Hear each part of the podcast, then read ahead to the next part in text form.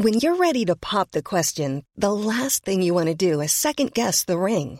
At Bluenile.com, you can design a one-of-a-kind ring with the ease and convenience of shopping online. Choose your diamond and setting. When you find the one, you'll get it delivered right to your door. Go to Bluenile.com and use promo code LISTEN to get $50 off your purchase of $500 or more. That's code LISTEN at Bluenile.com for $50 off your purchase. Bluenile.com code LISTEN.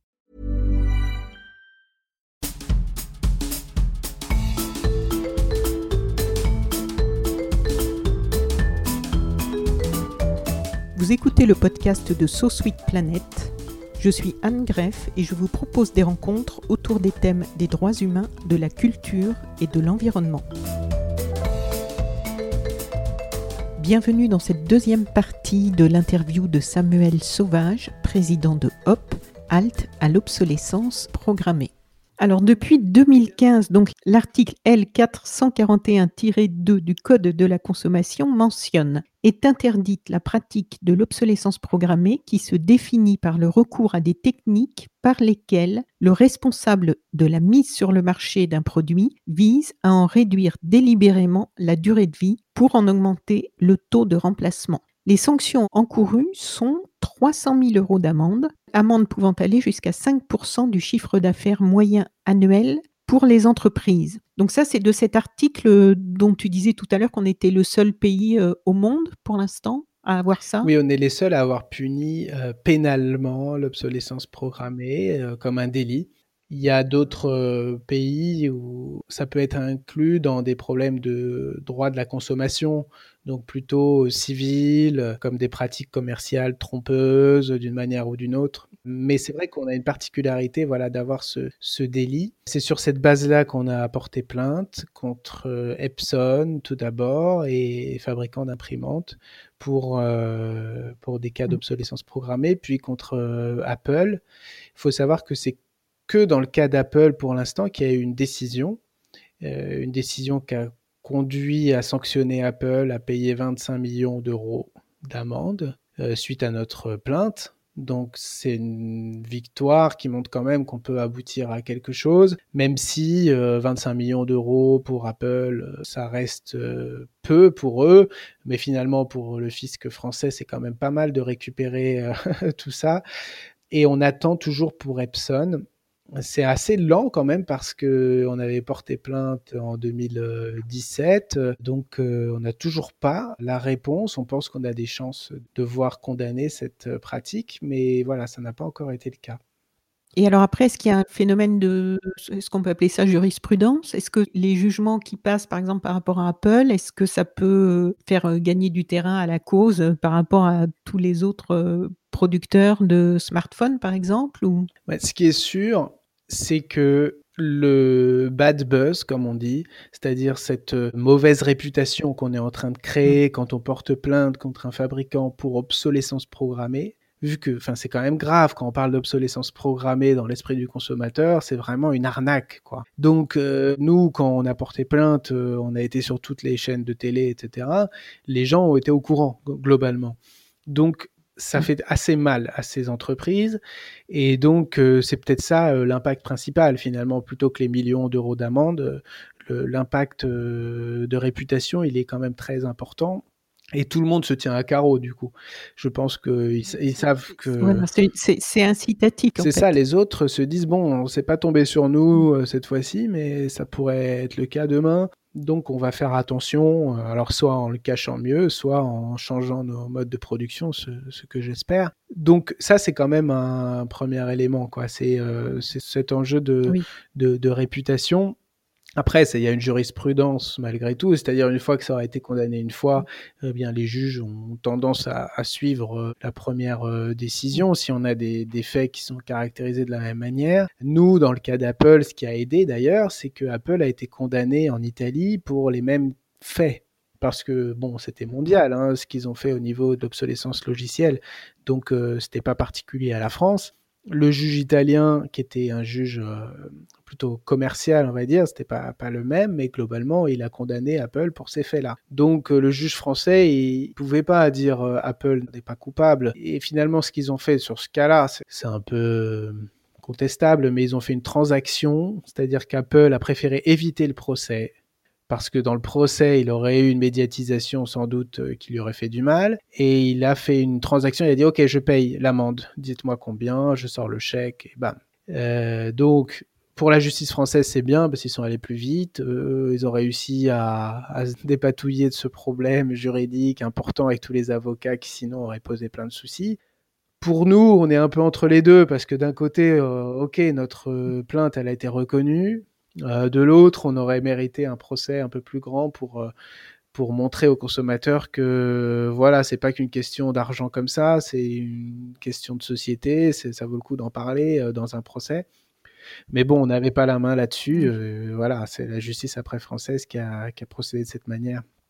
Voilà pour euh, ce petit état des lieux, on va dire, juridique. Après, peut-être préciser quand même qu'on aimerait bien faire évoluer la loi. C'est-à-dire que le fait qu'elles disent vraiment délibérément, raccourcir délibérément la durée de vie des produits, pour nous, c'est un peu limitatif. C'est très dur de prouver cette intention.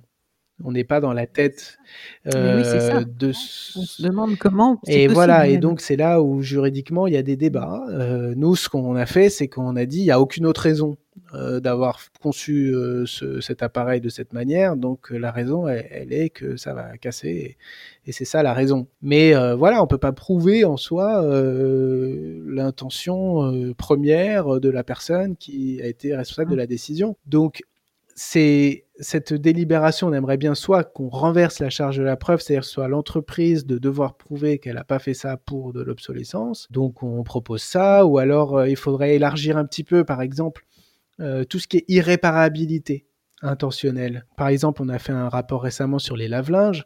On se rendait compte qu'il y avait euh, différents problèmes où les composants, ils étaient vraiment inaccessibles. Du coup, ça prenait trois heures au réparateur de changer euh, la cuve, etc. Bon, euh, ça, il n'y avait aucune raison de le faire comme ça. Est-ce que c'est pas l'irréparabilité intentionnelle? Parce que derrière, on sait que ça va coûter trop cher d'être réparé et les gens ils vont pas le réparer. Et donc ça, si on arrivait à l'interdire clairement dans la loi, ce serait une avancée. Là, pour l'instant, euh, c'est tangent aussi. On ne sait pas si ça rentre dans le cadre du délit et ce serait mieux que ce soit précisé, quoi.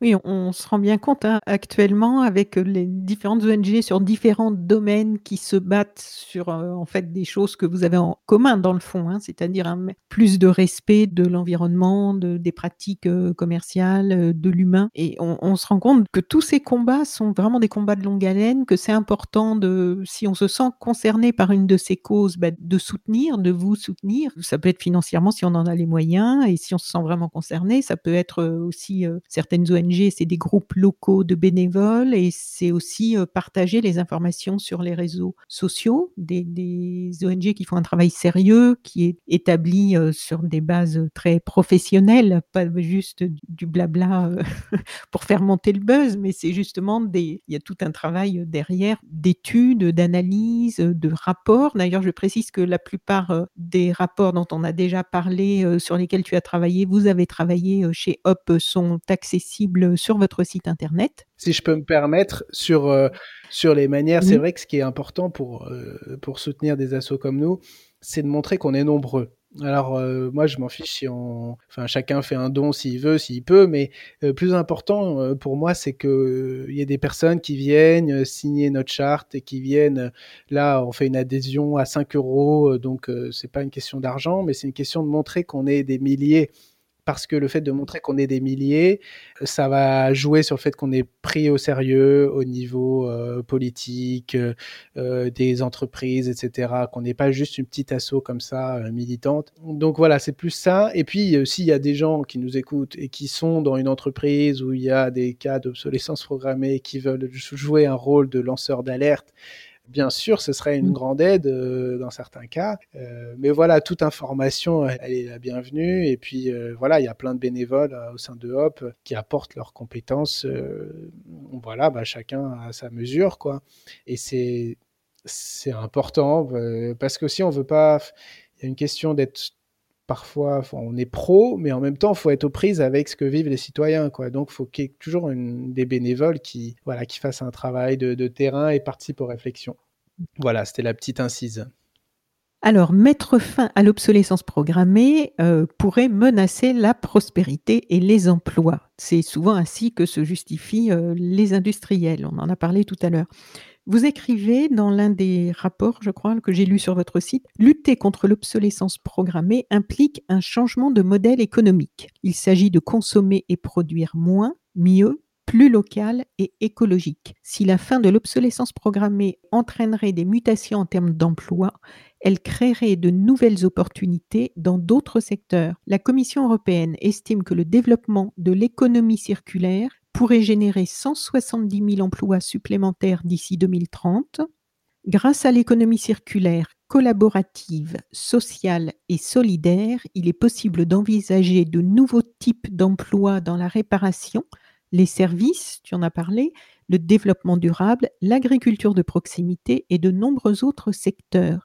Il s'agit parallèlement d'engager une réflexion globale sur les modes de vie, l'échange de biens et services, le design, le travail et la simplicité volontaire. Aujourd'hui, donc, euh, nous sommes de plus en plus nombreux, on le voit, à avoir envie de voir euh, rapidement notre économie se transformer et de consommer et produire moins, mieux, plus local et écologique, comme vous dites.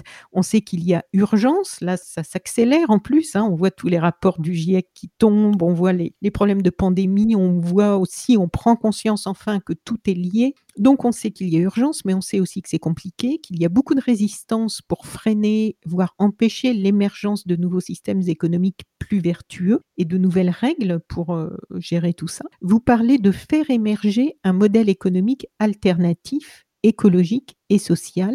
Alors, quels sont vos moyens pour aider concrètement cette transition? Voilà, une grande question.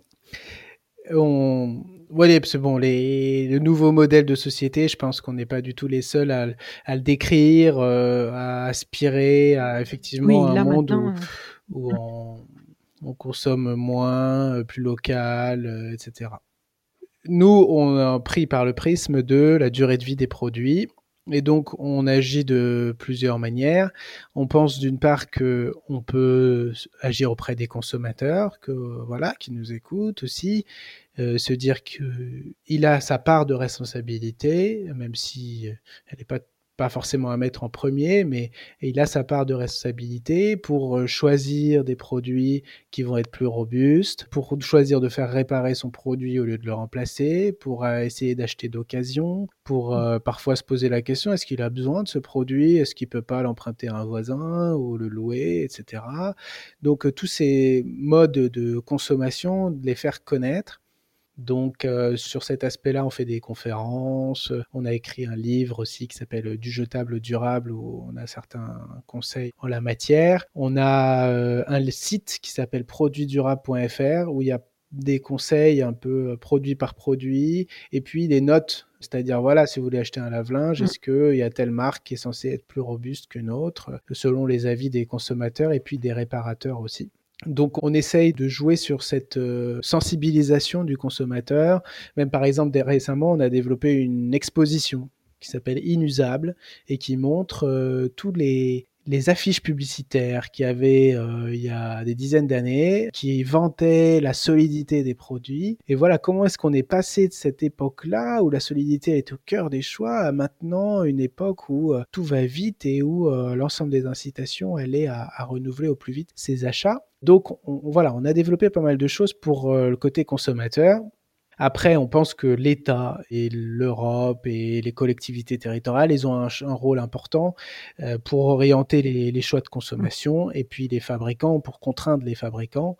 Donc euh, c'est clair, c'est que il faut donc ce que je mentionnais, l'indice mieux informer le consommateur.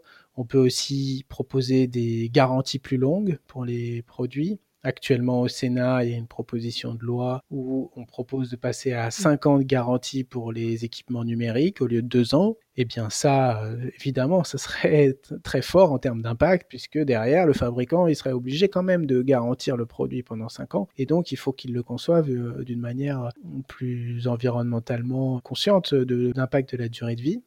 Est-ce qu'il y a des pays d'ailleurs où, ces, années de garantie sont plus élevées que celles que l'on a en France? Oui, il y, a, des pays où plus où ça fonctionne différemment. Par exemple, aux Pays-Bas, il y a plusieurs pays européens où euh, c'est en fonction du prix, par exemple, du produit. C'est-à-dire qu'à un moment donné, si le produit vaut euh, plus de 500 euros, enfin, j'ai pas les chiffres exacts en tête, eh bien, ça va être 3 ans de garantie ou ça va être 4 ans.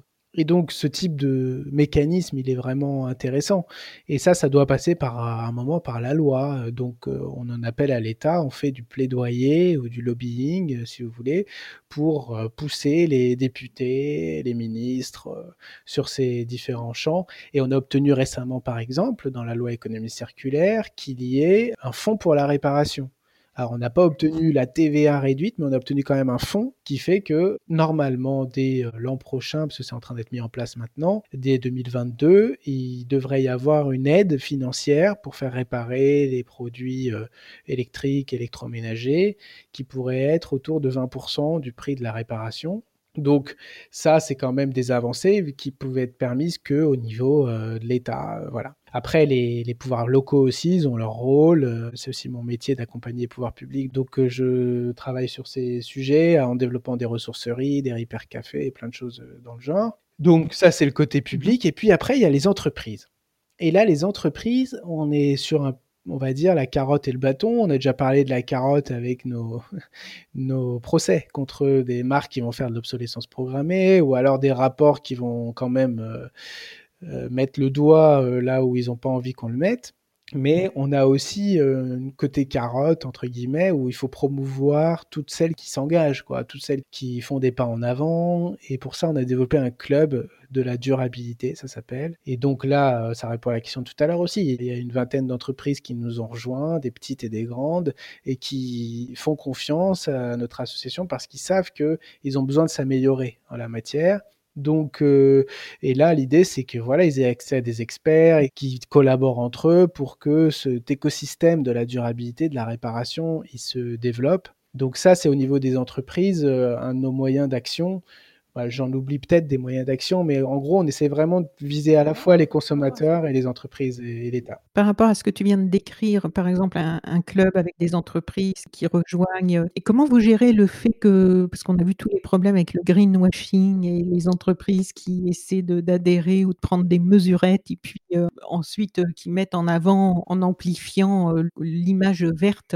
de préoccupation environnementale qui quelquefois n'est pas du tout aussi importante que ce qu'ils nous vendent, que l'image qu'ils nous vendent. Donc j'imagine que c'est aussi difficile à, établir et à dire à une entreprise, bah, écoutez, non, euh, là, euh, vous n'avez pas fait assez euh, pour entrer dans le club, il faudra peut-être un peu en faire un peu plus. Et puis d'un autre côté, je trouve que c'est aussi difficile actuellement avec des entreprises qui prennent des mesures qui sont un peu entre les deux parce que quelquefois ils n'ont pas les moyens, les grosses multinationales, de tout changer du jour au lendemain, on peut aussi le comprendre. Et parce qu'évidemment, c'est important quand on est dans une ONG, qu'on est activiste, de toujours mettre le doigt là où ça fait mal pour inciter toujours à, tendre vers quelque chose de mieux, à ce que les modèles de ces entreprises aillent toujours vers le mieux. Et quelquefois, le côté pervers, ça peut être que de ne voir toujours que la bouteille à moitié vide, de toujours mettre le doigt sur ce qui ne va pas sans reconnaître les efforts qui quelquefois peuvent être vraiment sincères. Et quelquefois, ça demande aussi des gros investissements sur des moyennes entreprises, notamment, qui essaient vraiment de faire des efforts et sur lesquels on va pointer toujours ce qui manque encore, ce qui ne va pas. Donc, il y a juste un milieu à trouver qui est, qui est sensible. Qui est hein, sensible, qui, est, qui est pas facile à trouver. Nous, à Hop, j'ai l'impression qu'on on essaye et on y arrive, la plupart du temps en tout cas, être à la fois radicaux et puis pragmatiques. Je pense qu'il faut être radicaux parce que l'urgence, elle est là. voilà, ce non-sens de l'obsolescence programmée euh, n'invite pas à des demi-mesures. Donc, euh, le, pas hésiter à porter plainte, à mettre au banc euh, certaines pratiques. Et en même temps, être pragmatique, c'est ce qu'on fait aussi quand on fait du plaidoyer auprès du gouvernement, c'est-à-dire on, on va pas juste taper en disant c'est nul ce que vous faites, mais on va dire Ok, je vous propose un amendement à la linéa 2, à la linéa 3, à la linéa 4, et puis effectivement, bah après, il y en a, ils passent pas tous, mais il y en a un ou deux qui passent, et bon, bah c'est des, des, petites avancées quand même. C'est ce qu'on essaie de faire après avec les entreprises, et puis c'est vrai que c'est pas facile, mais euh, effectivement, il y en a qu'on a refusé, euh, il y en a pas mal qu'on a refusé dans le club, parce qu'on attend d'eux qu'ils aient un, mmh déjà un certain niveau d'engagement, Et puis après, on attend d'eux qui s'engagent encore plus euh, au fur et à mesure. Mmh. Donc, euh, c'est des débats aussi au sein du conseil d'administration parce que euh, on n'est pas toujours tous d'accord, mais c'est le jeu. Et donc, les entreprises le savent et elles sont aussi attachées au fait que n'importe qui peut pas rentrer parce que voilà, faut quand même faire partie du club, faut un petit peu le mériter. Donc on essaye de jouer là-dessus et après on fait pas la pub des entreprises qui sont dans le club parce qu'on s'interdit pas d'ailleurs de les attaquer si par ailleurs ils font un autre truc. Donc euh, on pense qu'ils sont plutôt une partie de la solution, donc on veut les aider et en même temps on n'est pas leur euh, promoteur. Donc on essaie de garder cet équilibre qui certes est pas facile. Euh, parfois, enfin régulièrement, on a des sollicitations un peu borderline où on voit certains groupes qui veulent qu'on qu'on les aide dans leur communication. Et nous, il faut pas du tout qu'on rentre là-dedans parce que nous, on est reconnu parce qu'on est indépendant. Si à un moment on se met à défendre un groupe ou un autre, je pense qu'on y perdrait notre crédibilité. Et on a beaucoup plus à perdre d'ailleurs, parce que voilà, les citoyens nous aiment bien quand ils, quand ils nous connaissent, parce qu'on on a cette liberté-là. Mais euh, en même temps, c'est bien aussi d'être pragmatique, de, de, collaborer avec les entreprises. C'est quand même elles qui fabriquent, euh, c'est quand même elles qui distribuent. Si on peut les convaincre sur quelques éléments, bah faut, faut quand même le faire. Voilà, c'est une manière pragmatique de voir les choses et on n'a pas complètement la réponse, mais euh, n'hésitez pas s'il y a des suggestions pour faire encore mieux. Mais en tout cas, ouais, on essaye de garder cet équilibre. Alors, dans votre rapport d'activité de 2019, vous écrivez les résultats dans les modes de production et de vente commencent à se faire sentir. Donc, euh, évidemment, pour euh, montrer un petit peu l'ampleur de votre travail et les résultats, euh, j'aimerais que vous nous parliez un petit peu de tout ce que vous avez déjà réalisé depuis 2015. Mais je me suis aperçue en regardant votre site qu'en fait, c'est assez énorme. Hein. Est-ce que tu peux quand même nous expliquer un petit peu les choses qui font que vous êtes quand même content du chemin parcouru depuis 2015 C'est relativement court en plus, hein 5 ans? Oui, on est content du chemin parcouru et toujours insatisfait quand même euh, que ça aille pas assez vite. Et bon, euh, heureusement, euh, je pense. Donc bon, tout dépend comment on se réveille le matin avec le verre à moitié vide ou à moitié plein. Il y a eu beaucoup de chemin de parcouru au tout départ. on parlait d'obsolescence programmée dans la rue et les gens, bon, on savait pas trop ce que c'était. Maintenant, la prise de conscience, elle est assez large. L'avantage de ce sujet, c'est qu'on peut en parler à la fois au bar du coin et puis dans un congrès du CNRS euh, pour caricaturer. Et donc euh, c'est à la fois présent dans voilà dans, dans, la recherche sociologique, économique, etc. Et puis en même temps dans toutes les conversations du quotidien. Quoi. Donc ça c'est quand même une, une, victoire à laquelle on a contribué, euh, mais c'est pas pas du tout euh, que nous, mais le fait que ce sujet il ils deviennent un vrai sujet euh, de société euh, assez reconnu. Et on l'a vu dans nos événements, on a des événements euh, réguliers, on, on, fait en gros un ou deux grands événements par an. Et il y a plus en plus de monde. Et là, cette année, on l'a fait en webinaire.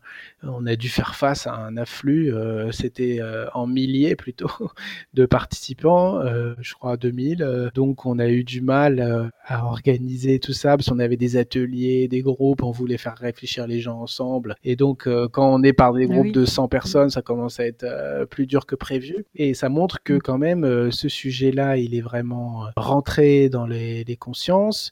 On voit que les entreprises elles viennent de plus en plus vers nous sans que nous on aille vers elles. Donc euh, voilà, il y a même des grands ou des petits qui disent voilà, je voudrais me rapprocher de vous, je voulais faire partie du club, etc.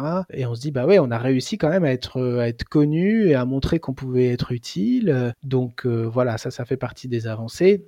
On a eu des avancées fortes aussi au niveau législatif parce que il y a eu la loi donc au moment où on s'est créé euh, sur le délit d'obsolescence programmée, mais depuis il y a eu des avancées comme celles que j'ai mentionnées sur euh, voilà l'indice de réparabilité, le fonds pour la réparation. On est en train de, de pousser pas mal de sujets euh, et de réussir quand même pas mal de choses au niveau législatif, et ça c'est une de nos forces par rapport à d'autres assos. Hein. Il y a des choses qu'on fait moins bien que d'autres, euh, notamment l'événementiel. Bon, on n'a pas réussi à démultiplier partout en France des petits groupes locaux qui font plein d'événements. Ça, on n'a pas, pas réussi encore. Par contre, euh, c'est vrai que quand on veut pousser une proposition mmh. euh, législative, en fait, on le fait assez bien. Donc là, il y a eu pas mal d'avancées. Après, est-ce que vraiment on a réussi à changer les modes de production de consommation euh, La réponse est, non, et en tout cas pas suffisamment. Euh, je pense pas que nos appareils durent plus longtemps maintenant qu'il y a 5 ans. On manque de données, hein, mais ça dépend des produits, mais on peut penser que c'est plutôt quand même l'inverse. On peut penser que les modes de consommation, euh, oui, ils évoluent pour une partie des gens, mais euh, la majorité quand même, euh, notamment quand on regarde les comportements en termes de vêtements, ça reste très très mmh. très très consommation de masse et d'accélération de la consommation. Donc, euh, faut quand même être très très modeste et se dire qu'il faut qu'on soit beaucoup plus nombreux parce que les, les petites victoires qu'on voit par-ci par-là, en fait, euh, faut pas que ce soit l'arbre qui cache la forêt, euh, un rouleau compresseur économique euh, qui continue quand même de dévaster notre environnement. On, on arrive à l'atténuer peut-être, mais les grandes tendances, elles restent quand même assez négatives et, et on a de quoi être pessimiste pour l'environnement en général. Alors hier, 14 euh, janvier 2020, vous avez tweeté sur le compte de Hop, mardi, la proposition de loi visant à réduire l'impact environnemental du numérique en France a été adoptée au Sénat. Obsolescence logicielle et culturelle, reconditionnement, streaming, mise à jour, de nombreux thèmes sont traités. Est-ce que vous pouvez nous en dire quelques mots et est-ce que vous êtes euh, lié à cette avancée? Oui, on a été auditionné au Sénat euh, pour cette proposition de loi qui est transpartisane d'ailleurs. Hein. Il y a des sénateurs de droite, de gauche euh, qui sont signataires, finalement tous sauf la République en marche, qui sont liés au gouvernement et qui veulent pas trop s'engager donc, on, sur cette proposition de loi, elle est quand même très, très positive parce qu'on traite euh, du logiciel. Par exemple, une des propositions qui est très forte, c'est de dire, et c'est une proposition qu'on a depuis longtemps, c'est de dire il faut dissocier les mises à jour de sécurité avec les mises à jour de confort, entre guillemets. Pour euh, mieux expliquer, euh, souvent on vous dit vous êtes obligé de mettre à jour, mais parce que sinon vous allez avoir des problèmes, vous allez vous faire pirater, etc. Et en réalité, il y a une partie de la mise à jour qui peut être de sécurité et qui est nécessaire. Et l'autre partie de la mise à jour qui va être plutôt évolutive, de confort, pour augmenter des performances, et qui, celle-là, peut être euh, très gourmande euh, en énergie et peut vous faire dysfonctionner l'appareil. Donc une fois qu'on arrive à les dissocier et à rendre obligatoire euh, que celles qui sont de sécurité, eh ben, on peut jouer vraiment un rôle important pour dire maintenant choisissez et ne faites que les mises à jour strictement nécessaires. Et donc derrière, toute l'obsolescence logicielle en, prend, un coup avec cette proposition. Il y a plein de choses hyper intéressantes dans, la loi. Le fait, par exemple, bon après, c'est pas que dans le champ de l'obsolescence programmée, mais sur l'éco-conception des sites. Euh, entre un site a et un site B, vous pouvez avoir une consommation qui va de 1 à 700. C'est vraiment euh, de grandes différences de consommation des sites Internet. Et donc, euh, le fait mmh. qu'ils soient conçus d'une certaine manière peut être vraiment vertueux pour l'environnement. Et le fait qu'on ne soit pas, euh, par exemple, le scrolling infini euh, sur les pages, ça fait partie de la proposition de loi que ce soit mmh. interdit, que la vidéo se lance et puis qu'automatiquement il y a une autre vidéo qui se lance, etc. Toutes ces choses qui captent notre attention aussi, qui nous obligent à rester en permanence connectés, eh bien ça peut être interdit aussi. Et puis après, ce que j'ai bien aimé dans cette proposition de loi, euh, c'est ce que je mentionnais tout à l'heure, le fait de proposer de passer de 2 à 5 ans la garantie sur les équipements numériques, bah, ce serait vraiment chouette. Après, bon, c'est le Sénat, donc. Euh, donc, qu'est-ce qui reste après les, étapes pour que ça devienne effectif et que ça se concrétise dans notre vie quotidienne et que ça existe ces, toutes Non, bah, on n'en est pas encore arrivé au fait que ce soit concret, malheureusement, parce que le problème, c'est que le Sénat, là, euh, il n'a pas le dernier mot, donc c'est l'Assemblée nationale qui a le dernier mot.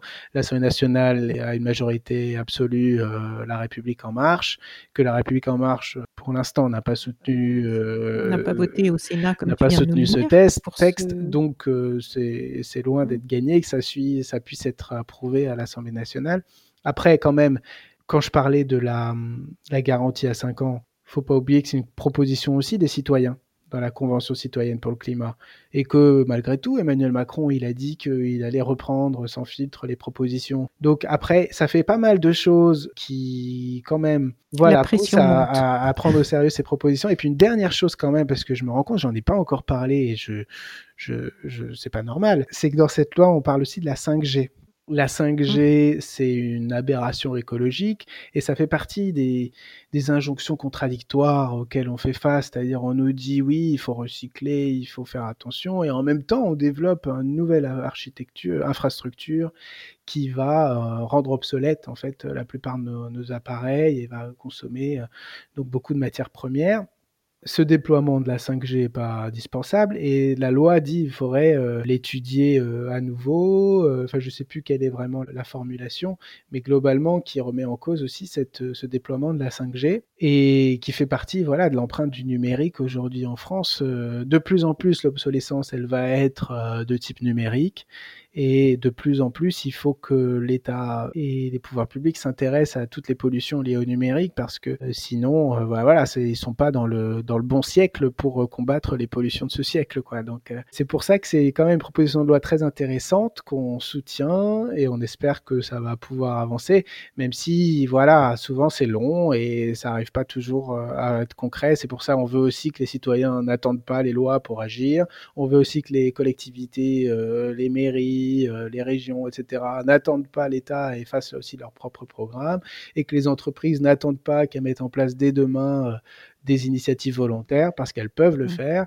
Et finalement, quand on fait la conjonction de tout ça, ça fait un vent porteur qui peut euh, faire assez de pression pour contrecarrer les mécanismes de l'obsolescence. En tout cas, c'est là-dessus qu'on mise.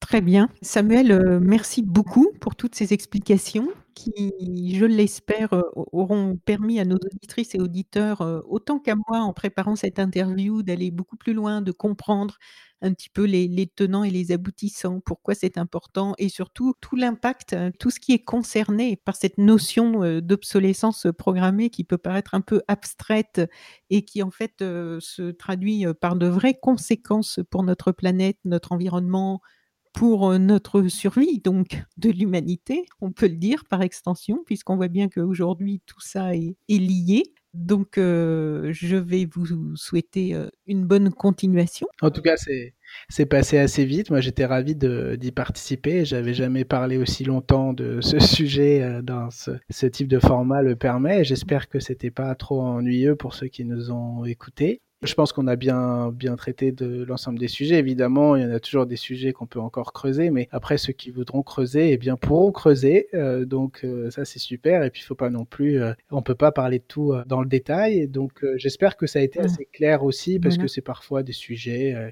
voilà, où tout est entremêlé. Et donc, ça peut apparaître complexe, même si, en fait, c'est la vie quotidienne qui est souvent questionnée, finalement, à travers l'obsolescence programmée. Oui. Merci beaucoup de nous avoir euh, permis d'y voir un peu plus clair sur tout ça. Merci pour l'invitation. Très bonne continuation. C'était un plaisir. Merci. Est-ce que tu peux euh, nous rappeler les URL des deux sites euh, internet pour Hop et puis pour Produits Durables? Oui, alors c'est altobsolescence.org pour le site de Hop. Vous pouvez adhérer notamment. Mhm. Et c'est produitsdurables.fr produits euh, durables au pluriel, pour euh, signaler des produits euh, qui durent ou qui ne durent pas. Voilà.